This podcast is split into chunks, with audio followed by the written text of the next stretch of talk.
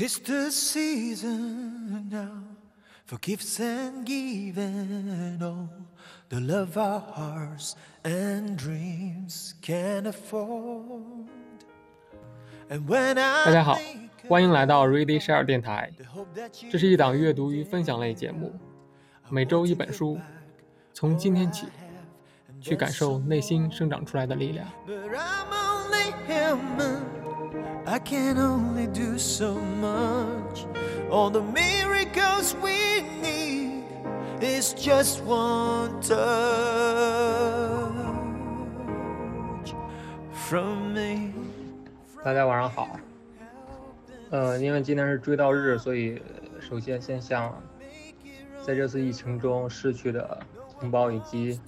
奋战在一线的各种英雄们致敬。因为是疫情原因，所以我已经好久好久没出门了，好像。然后最近，嗯、又又在看尼采，我也不知道为什么，在这个特殊时期又又特别想看尼采。我最早接触尼采的东西应该是两三年前吧，当时听翻转电台的时候，李厚辰提到了尼采，当时是牛津通识读本，然后我就大概看了看。嗯，最近我在看的是这本书是孙周兴先生写的《未来哲学序曲》，然后副标题是“尼采于后形而上学”。啊、因为他翻译了好多尼采的一些著作，然后我觉得是翻译的版本里比较好的，特别通畅的那种。然后，所以我最近在看这本书。为什么说尼采呢？因为我觉得，首先，呃，我个人原因的话，可能最近最近几年给我影响比较大的两个作家啊，或者是哲学家，呃，一个是哲学家尼采，另外一个是英国小说家毛姆。可能是对我影响比较大吧。那今天就呃特别不正式的说一下聊一下尼采了。所以说到尼采呢，我们先先大概说一下为什么说尼采，说一下他跟中国的关系吧。呃，其实从二十世纪以来，就是中国的这个社会政治变化还有思想变化上，影响最大的两个人是两个哲德国哲学家，一个是尼采，另外一个是马克思。当然，马克思呢是对我们的这个物质生活层面上影响的，尼采呢是对我们的精神生活上尼采的。呃，因为因为那个马克思十九世纪那会儿就预言了，说这个未来人类的生产力，呃，发展会达到全球经济共同体。但是在那个精神生活上呢，尼采当时也做了很多预言，事实证明呢，他做那预言现在都已经实现了，比如说。他当时就做出了这个电子和媒体时代的来临，说演员的黄金时代来临了。所以，所以，所以你能看到，就是当今我们现在这个社会上，这些对演艺明星追捧，对，啊、就类似的吧。还有，当时他还预言到，说是这个现代艺术是制造残暴的艺术，等等等等。然后，因为在这个二十世纪的这呃这这个历史阶段里头，因为我们国家发生了两次，一共有两次启蒙运动吧，也可以说是社会思想文化运动。一个是一九一九年的五四运动，另一个就是这个八十年代的思想解放运动，就是改革开放。所以在这两次启蒙运动中，马克思的思想跟这个尼采的思想起到了特别特别决定性作用，尤其是对中国。所以最最早把这个尼采引到中国的呢，是应该是，呃，王国维先生。王国维是最早开始在中国介绍尼采哲学，然后当时翻译了尼采的一些著作，所以当时掀起了二十世纪上半叶的时候，第一次尼采热。然后，因为当时是在这个中国，当时最启蒙运动是主要阵地是在《新青年》杂志嘛，《新青年》杂志应该是我记得是陈独秀当时创立的吧。就当时，当时在这个《新青年》杂志上就刊发了十几篇关于尼采的文章，所以直接影响了五四的新文化运动。所以当时尼采，呃，当时当时追捧尼采或者推崇尼采，特别特别那个什么的一个人就是鲁迅，鲁迅当时被称为中国的尼采。然后，然后尼采其实有一本特别重要的书叫《查拉图斯特拉如是说》，可能好多人都知道这个。当时鲁迅还那个翻译了他这这本书的序言部分，然后后来又让他的学生那个翻译了全本。所所以你能看到鲁迅的一些重要作品，比如说他的《野草》啊，《狂人日记》啊，里面都明显是带有尼采的印记的。所以中国五四文化启蒙运动对呃受尼采影响是特别特别大的。哦，再再后来一次这个启蒙运动就是刚才说这个八十年代，八十年代就是改革开放，那呃跟改革开放同时发生的这起这个思想文化思潮。也就是文差之后的思想解蒙运动，所以这次思想解蒙运动呢被称为是这个第二次启蒙运动。然后这次启蒙运动跟跟上次不太一样，嗯，这次人们主要是对个性自由的诉求比较强烈，所以呢，在八十年代大陆的文化思潮出现了一股美学热，比如说。比如说那个李泽厚的那那个康德哲学研究，还有美学研究，周国平的这个尼采美学研究，然后还有这个刘晓峰的这个诗诗画哲学研究，反正八十年代大家就掀起一股对美学的美学的狂热。这个怎么怎么解释当时对美学的狂热呢？就其实就就是他当时，啊，就知识分子想借助这个审美自由、审美解放。以这个名义来推动这个思想解放和个性自由，就是就是更加的追求个性自由吧。所以在这美学热中，这个尼采又成为一个重要角色。所以这个周国平先生呢，也是翻译了尼采，还写了好多关于尼采的东西啊。只不是不知道为什么后来周国平先生的书都都都有点鸡汤化了，我也不知道为什么，到底发生了什么。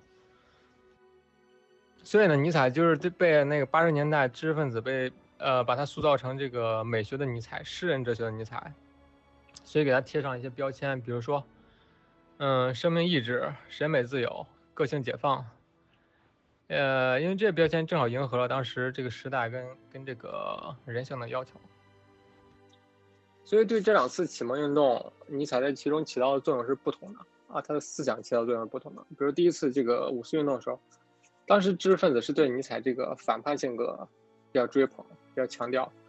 啊，因因为也是主要为了迎合当时反抗儒家传统，反抗这个中国传统文化。然后，但是八十年代的时候，其实是利用尼采来反抗政治意识形态的，因为当时当时这这个政差是处在高压状态的。然后，然后所以这两次指向是不同的。但是但是呢，这这两次你要放在一起，其实有共同点。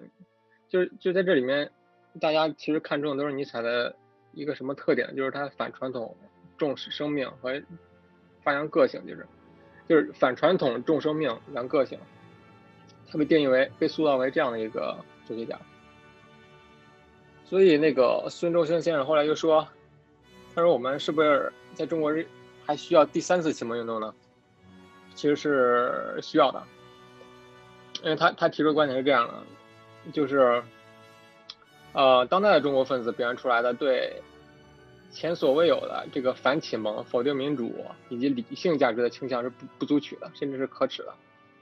五四的这个运动需要我们反思，八十年代的这思想解放运动呢，这经验需要我们总结，甚至欧洲启蒙理性的现代化进程也需要我们去深刻去探讨。所以说，总结一下，就说其实尼采是对嗯中国产生很大影响的，然后。我觉得就是接下来还会产生更大的影响，还会更加深远吧。关于这个就先说到这儿，然后我们先进入正题吧。下面首先我先简单介绍一下尼采的生平，嗯可能有些人不是特别熟悉。尼采是一八四四年出生在德国，然后他父亲呢从小就特别热爱音乐，所以嗯经常弹钢琴，所以在年幼的时候尼采就受到了特别大的熏陶，也也开始喜欢音乐。但是特别不幸的是，嗯，他的父亲在尼采五岁的时候大概就去世了，然后当时才三十三岁，嗯，过了几个月以后，尼采的弟弟也夭折了。就尼采当时是这么评价他的他的童年，尼采说，在我早年的生涯里，我已经见过许多的悲痛与苦难，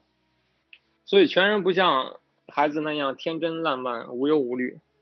从童年起。我就寻求孤独，喜欢躲在无人打扰的地方。这往往是在大自然的自由殿堂里，我在那里找到了最真实的快乐。一场雷雨时常会给我留下美好的印象，满天轰鸣的雷声和闪亮的电光，也更增添了我对上帝的敬畏。所以你能看到，呃，尼采的童年其实是比较悲惨的，所以他在很小的时候就承担了很多这个很多苦难吧。然后，尼采特别崇拜的那个音乐家是瓦格纳，瓦格纳当时。呃，是呃，瓦格纳是一个剧作家，或者是呃戏剧家，或者是怎么说呢，音乐家吧。当时瓦格纳算是欧洲的明星人物，就有点类似于现在的这种当红的这些明星嘛，就是类似于这种。后来，尼采大学毕业之后，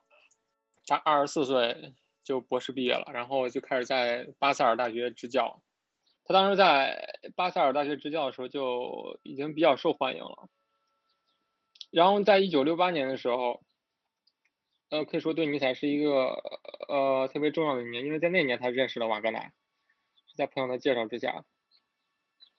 然后他们俩就相谈了很很长时间，他们呃他们谈最多的其实是他们共同喜欢的一个哲学家就是叔本华，叔本华是对这个尼采的后面的思想产生。巨大影响的一个哲学家，因为尼采的身体不太好，经常嗯经常多病，所以在他三十六岁的时候吧，他说他的生命力达到了最低点，但他仍然活着，但他看不到三步之外的地方，所以他辞去了巴塞尔大学的教授。后来呢，他就来到了这个海拔一千八百米的圣马利兹山，嗯，是个人烟稀少、空气新鲜的地方。在那那里感受一种前所未有的清静，从此中断了世界的一切联系，过上了隐居的生活。后来他就去了这个威尼斯休养，他特别喜欢这种安静人少的地方。然后八二年的时候，尼采当时在意大利的拉帕拉帕洛度假，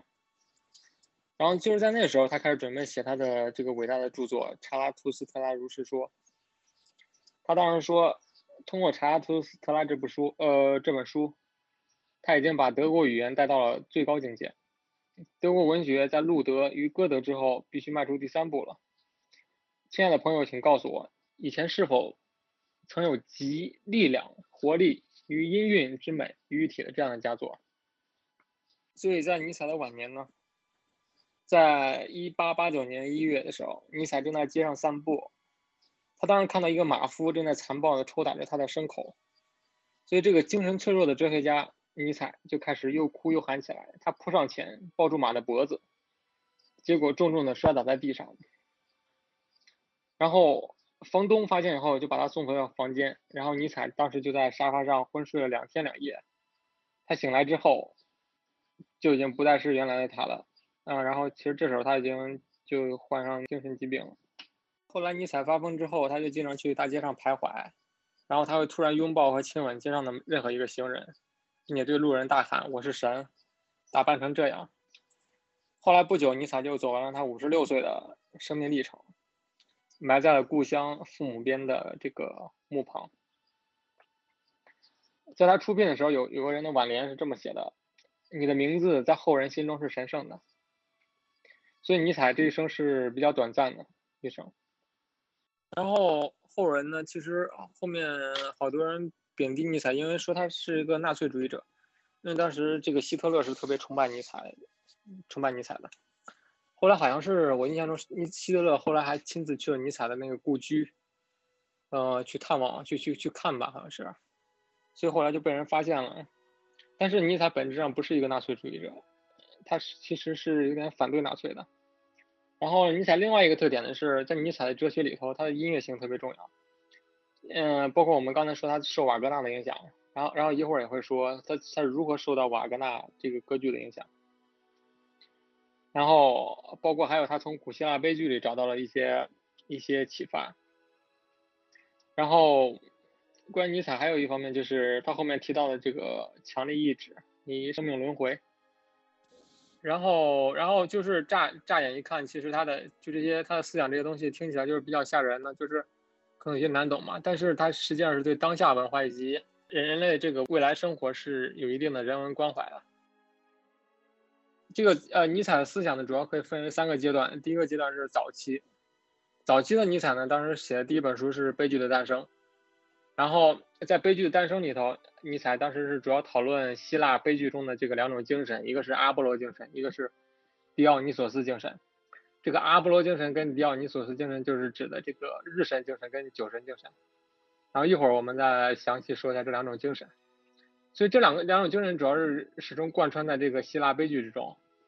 然后当时尼采就对呃当时时代的这个文化现象进行了批判与考察，同时他当时是对瓦格纳赞赏有加，他当时觉得是在瓦格纳的音乐中能够复兴这个希腊的悲剧文化，从而就是复兴欧洲的这种精神。然后中期的尼采，中期尼采主要写了三本巨作，一个是人性的太人性，另一个是曙光，还有一个是快乐的科学。所以尼采这呃他把他这个时期的哲学称为上午的哲学。然后在这个时期的尼采主要开始了这种格言警句式的这种表达方式，就在他的作品中是一种格言警句的表达方式，所以这也是尼采的标志性的文风。然后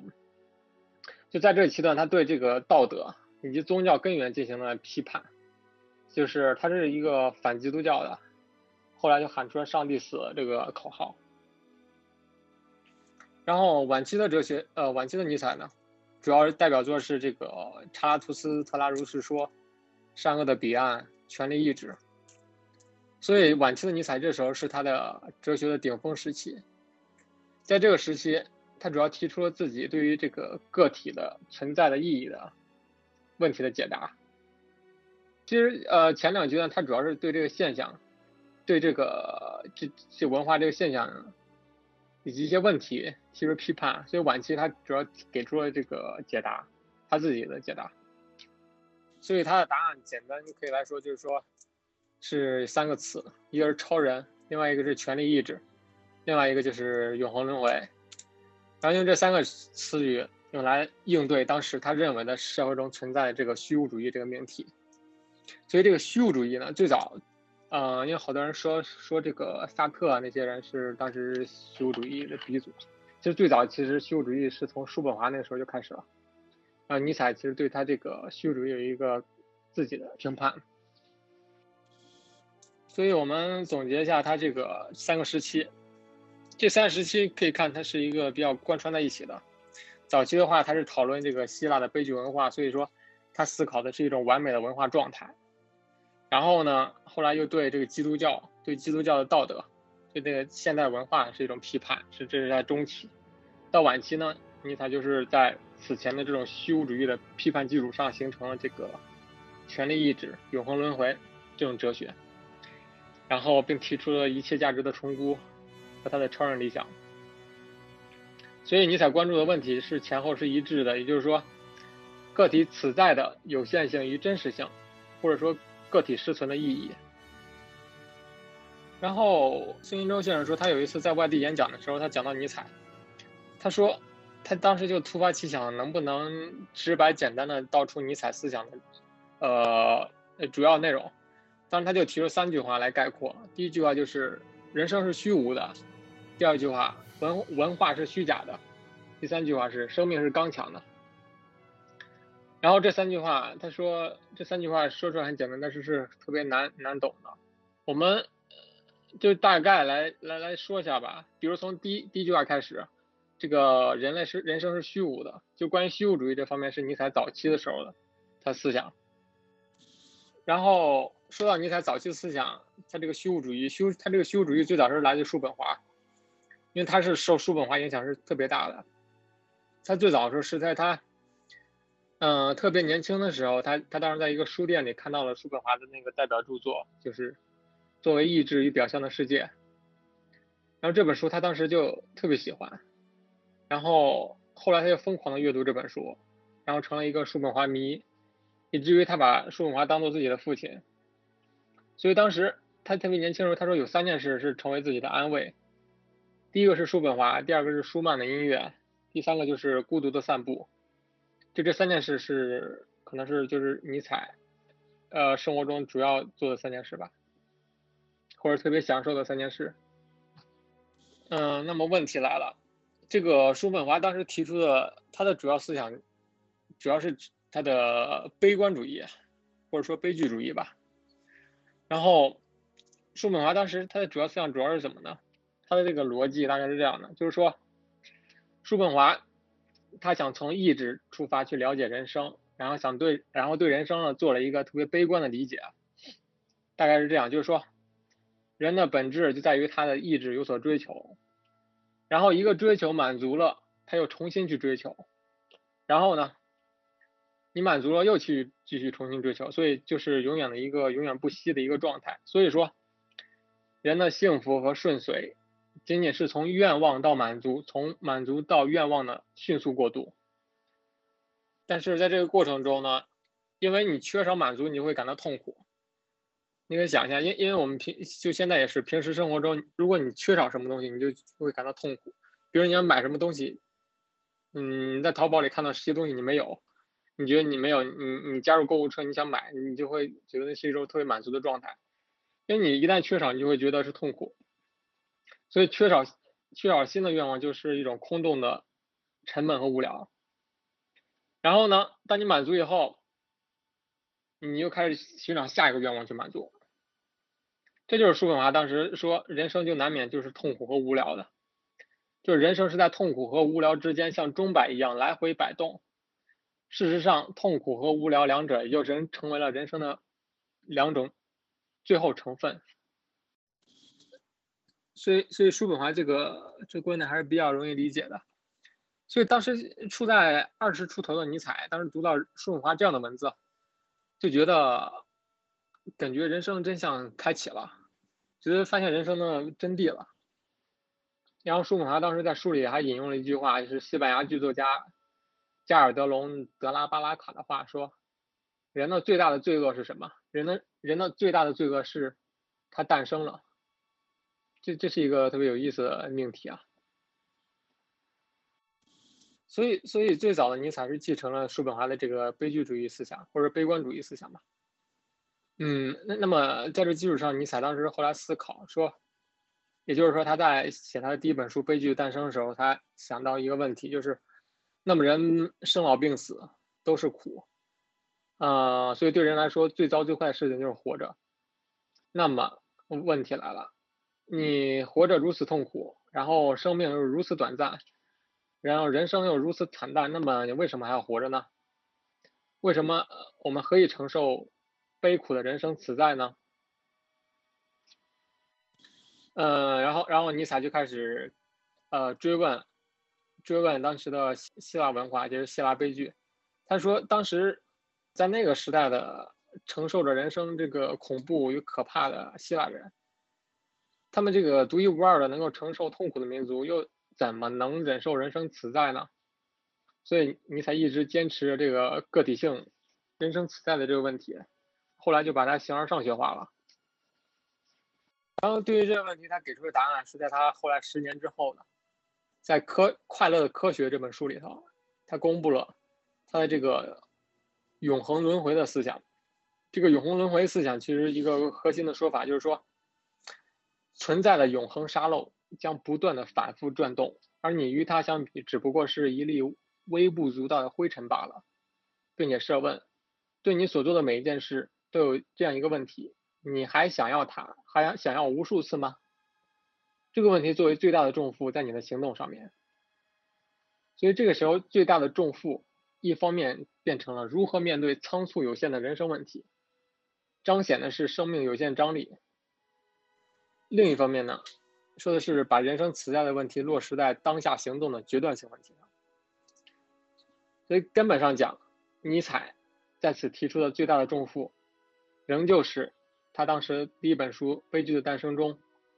提到的人何以承受悲苦人生这个生命哲学问题，这俩是相贯通的。所以在后面的时候，尼采公开了另外一个形象，就是查拉图斯特拉。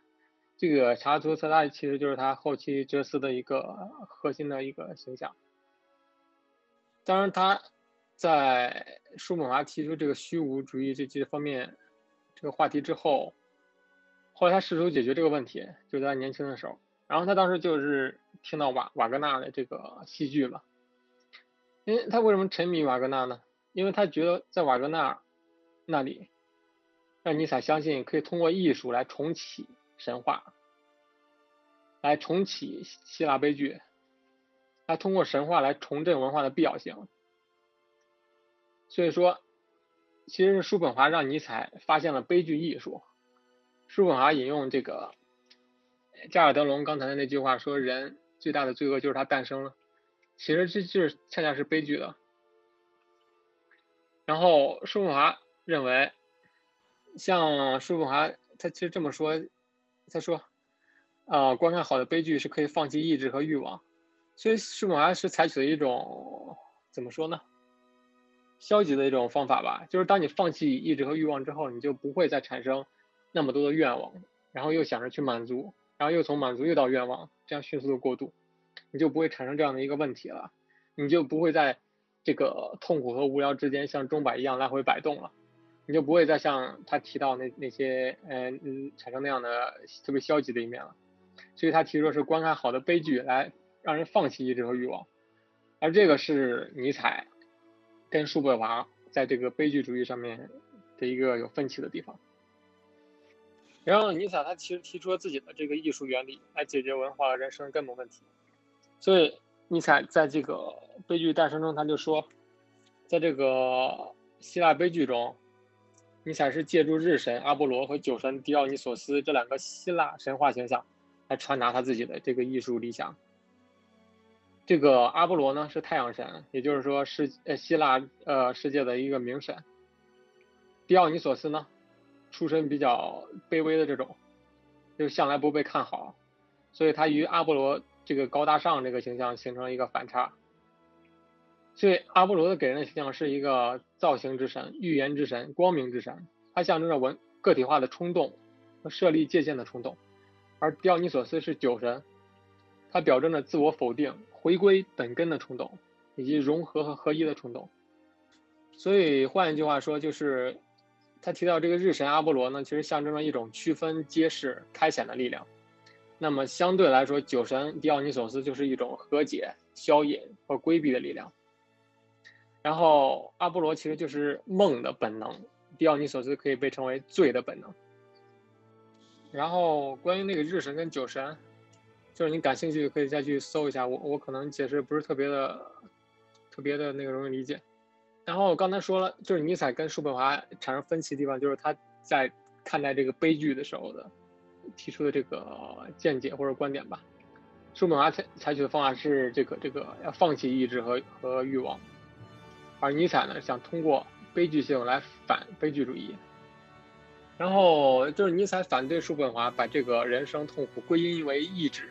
这个悲观主义的结论。尼采的解释是这样的。他觉得意志是作为意志意志行为是其实是一种生存方式，这种生存方式是一种特别低级的，它根源是总是被感觉到缺乏或者是痛苦。然后第二点，欲望的满足从来不是整体实现或者彻底实现的，它总是被一点一点的满足，从而使这个主体处在一种渴望状态之中。第三点，满足是短暂性的，而欲望是长久性的。举个例子，就就比如说，性欲望就是一个典型的例子。性行为中的这个泄欲或者满足过程是何其短暂，而性欲却是持久存在的。第四点是说，这个欲望是无休止的，欲望的稳定性满足只不过是一个幻想而已。所以这个叔本华就说，只要我们还生活在意志的支配下，只要我们还充满着抑郁。那就不可能获得真正的幸福。所以叔本华说的这些东西，他他其实得出一个结论，就是如果你想获得幸福，那么你只能无欲则刚。总结来说，他的意思就是人生的痛苦都是由欲念引发，若要解脱，只好降欲和灭欲了。这好像有点像佛教的这种思想啊，就是你要那个降低自己的欲望，要没有欲望。这这是尼采比较反对的一个比较反对一点。而尼采其实是这么说的，他不像叔本华一样去这个这个否定意志，他做的是肯定意志，因为他觉得叔本华把这个意志给贬低了，甚至走向了意志的仇视了。然后他甚至觉得叔本华身上其实缺少这种意志。然后他认为叔本华之所以去贬低那个意志，因为因为叔本华在哲学思想上根本就是一种庸人哲学，他的目标是把生命平庸化。所以尼采他后来提到一个特别极端的说法啊，我也不是特别不是特别的认可啊。他是这么说的：叔本华希望人们把流氓阉割掉，把蠢女人关进修道院。流氓有一点优于平庸者，那就是他是不平庸的；而蠢人有一点优于我们，那就是他不能忍受平庸的样子。其实他呃，尼采这句话听起来有点无厘头，但是想想是有一点点道理。比如说，一个社会或者一个城市如果没有了流氓或者蠢人，或者乞丐这样的异端群体，或者说异类的话，那么这个城市或者社会就难免失去了它的张力或者活力，然后全体就会趋向于一种平庸的常态。也就是现现在的这种城市病，城市文明总体来说总会让人平均化、平庸化，所以这点也正是尼采竭力反对启蒙和民主制度的一个着眼点。那么我们来来说一下尼采是怎么通过悲剧性来反对悲观主义的。然后现在说一下，说这个悲剧性和悲剧主义啊，就是我们听起来就是这悲剧，其实在这个汉语词典中意思是偏向于特别消极或者负面。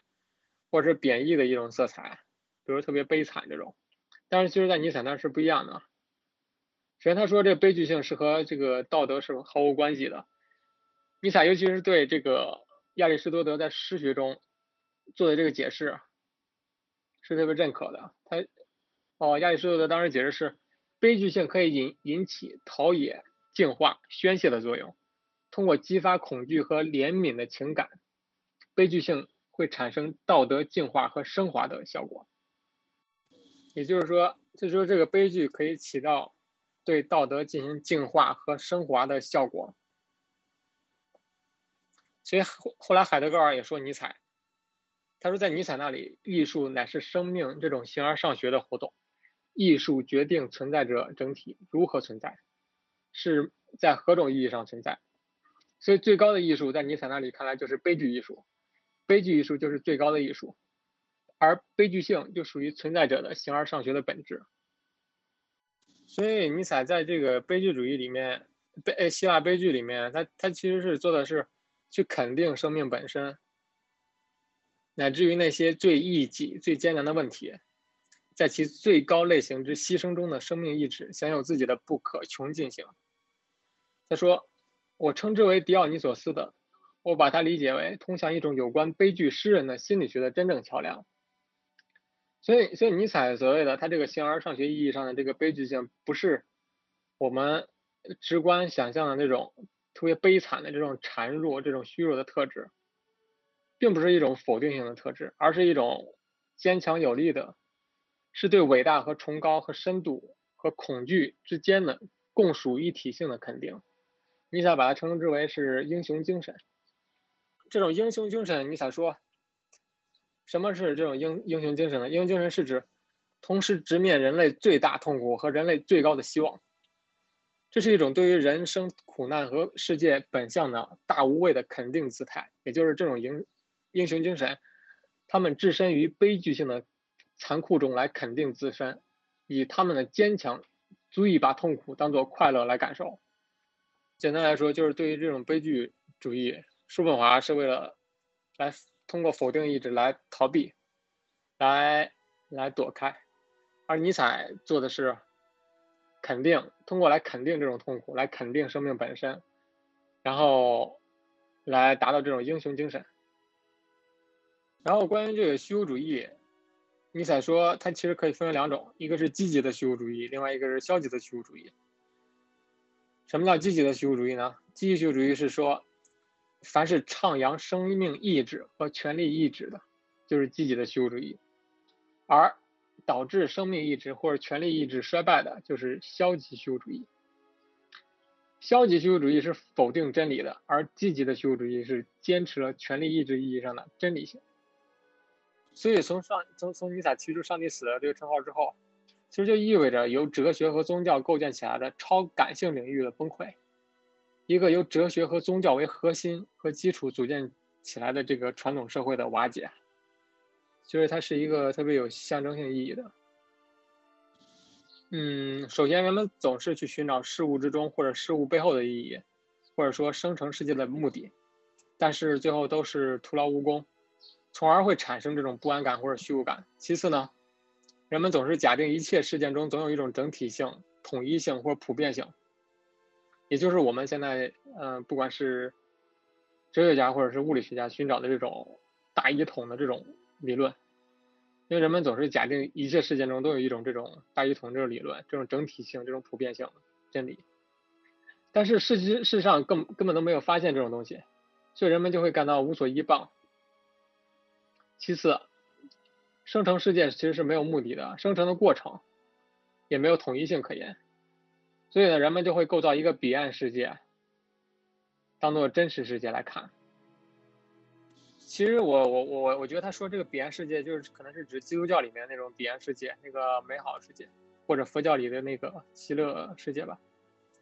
所以到，然是然后到后来人们认识到这也是一个虚构的时候，然后根本没有真理可言的时候。在这种情况下，就出现了虚无主义。所以总结来说，我们用来进行世界价值设定的那些范畴，比如目的、统一性、真理、存在等等，这些都受到了质疑，都被抽掉了。所以最终会得出来一个结论，就是世界毫无价值。这就是虚无主义的来源。嗯，包括后面尼采提出“上帝死了”这个称呼，当然是轰动了整个基督教世界。整个欧洲世界，他说“上帝死了”，其实这句话其实就是关于虚无主义的最直接的表达。而要真切的理解“上帝死了”意义上的这个虚无主义，就就得深入到形而上学之中。嗯，因为因为上帝死了，它意味着是这个价值相对主义、价值虚无主义，当然也意味着这个道德感的败落、社会风气的。败坏，信仰感的弱化。其实这种现象，你可以发现，其实，在在在我们现在的生活中依然存在，或者好像是愈演愈烈了。然后，其实到现在说这么多，也只是才说到尼采早期的尼采，然后关于中期尼采，还有包括他晚期尼采，比如说他的权力意志、超人意志、永恒轮回这方面还没有说。因为时间的关系，好像说不完了。如果有机会的话，就下次再继续说吧。今天我们主要是介绍尼采的早期生平，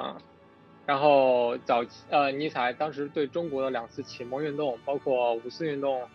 八十年代的文化启蒙运动产生的一些影响，呃，对中国社会的一些影响，嗯，做一些阐述。